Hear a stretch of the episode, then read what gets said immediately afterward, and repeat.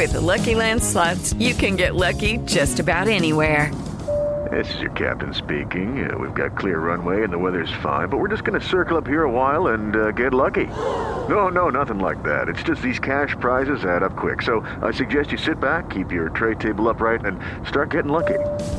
Play for free at LuckyLandSlots.com. Are you feeling lucky? No purchase necessary. Void where prohibited by law. 18 plus terms and conditions apply. See website for details.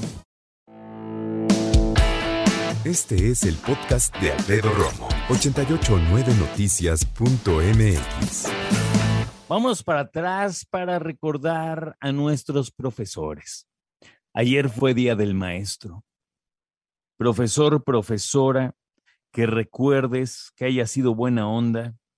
Mi maestra Bernardina, no sé qué año era, creo que era primero primaria. La maestra Areli era buena onda. Había otra, la maestra Hortensia de mate en secundaria, buena onda. Y buena, eh, ella como profesora era extraordinaria. Y así creo que podemos todos mencionar a muchos profesores.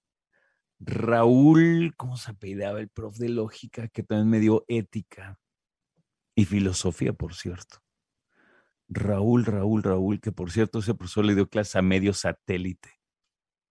Raúl, ahorita le pregunto a mis hermanas.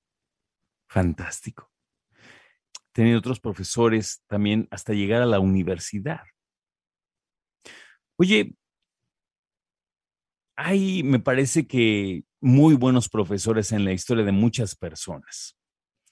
Uh, ¿Y a qué le llamamos buenos profesores? Yo le llamo buen profesor aquel que haya sido responsable, comprometido con su causa, que es obviamente enseñar, compartir, pero también es buen profesor, me parece, el que hace lo posible para acercar a sus alumnos a aprender. Un buen profesor no es aquel que llega, deja sus cosas y empieza a escribir cosas como loco y explicar en el pizarrón. Había un profesor así en la secundaria y era un profesor que todo el mundo le tenía respeto. Era muy bueno, pero no le teníamos respeto porque era bueno, le teníamos respeto porque traía una regla de aluminio y le iba pegando a los alumnos con su regla de aluminio. Es neta, ¿eh? Es neta. Y prácticamente cuando llegaba a dar clase a un salón, mínimo daba dos reglazos a los que estuvieran afuera. Curiosamente sabíamos que eso pues no era una buena idea, ¿no? Y aquel que se quejaba, pues como que mucho caso no le hacían. Y las escuelas de gobierno, no sé si hoy, así eran. Sin embargo, que yo recuerde, nadie le guardó mucho rencor y en realidad el profesor era muy bueno. Reitero, no quiero decir que esté bien lo que hacía. Te lo puse como ejemplo porque era un profesor que golpeaba y era un profesor que simplemente llegaba a escribir y ponía muchísimos ejercicios en el pizarrón. A veces, si quería, pasaba alguien para que resolviera. Simplemente terminaba su clase, se iba. Y desde mi punto de vista, al menos es lo que yo creo, eso no es un buen profesor. Un buen profesor es el que llega y le vende, permíteme esa expresión, le vende su clase a los chavos en términos de por qué tendrían que ponerme atención pensando como profesor? ¿Por qué tendrían que ponerme atención a mí? ¿Qué tiene esta clase que yo voy a enseñar para los chavos y las chavas? ¿Cómo se los puedo poner de una manera atractiva? Y sobre todo, ¿cómo puedo enseñárselas de manera que entiendan que esto le va a ser útil algún día? Y me parece que casi todas las materias tienen eso, ¿no? Decir, esto te va a servir algún día. Los profesores no solo te venden su materia para que te guste, sino que te la hacen atractiva, te tienen paciencia y sobre todo agarran a todo el grupo parejo para que avance parejo y aquellos que ven que van un poquito más atrás, los espera, los abraza, los cuida y los trae para que estén actualizados y para que entiendan de lo que están hablando. Se dice fácil, incluso se dice muy lindo esto que te estoy explicando, ser profesores de las cosas más difíciles que existen. Yo he tenido la bendición de poder ser profesor universitario de prepa. Eh, son años que atesoro muchísimo. Yo espero haber dejado algo en alguien, por supuesto, ¿no?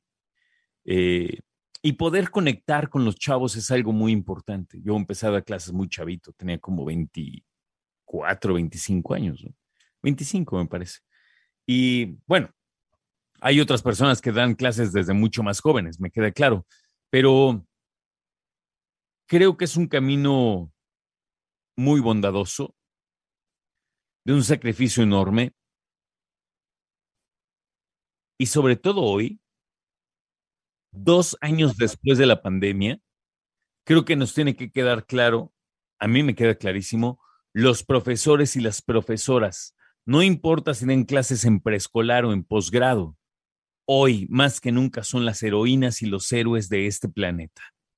Después de haber atravesado una situación tan compleja en términos de pandemia, nos queda clarísimo la importancia, el valor y la necesidad que tenemos de estos grandes profesores y profesoras.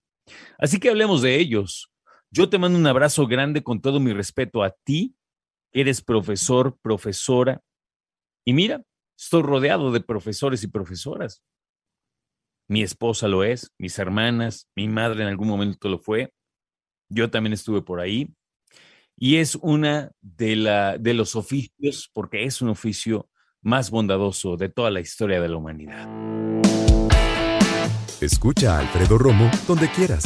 Cuando quieras. El podcast de Alfredo Romo en 889noticias.mx.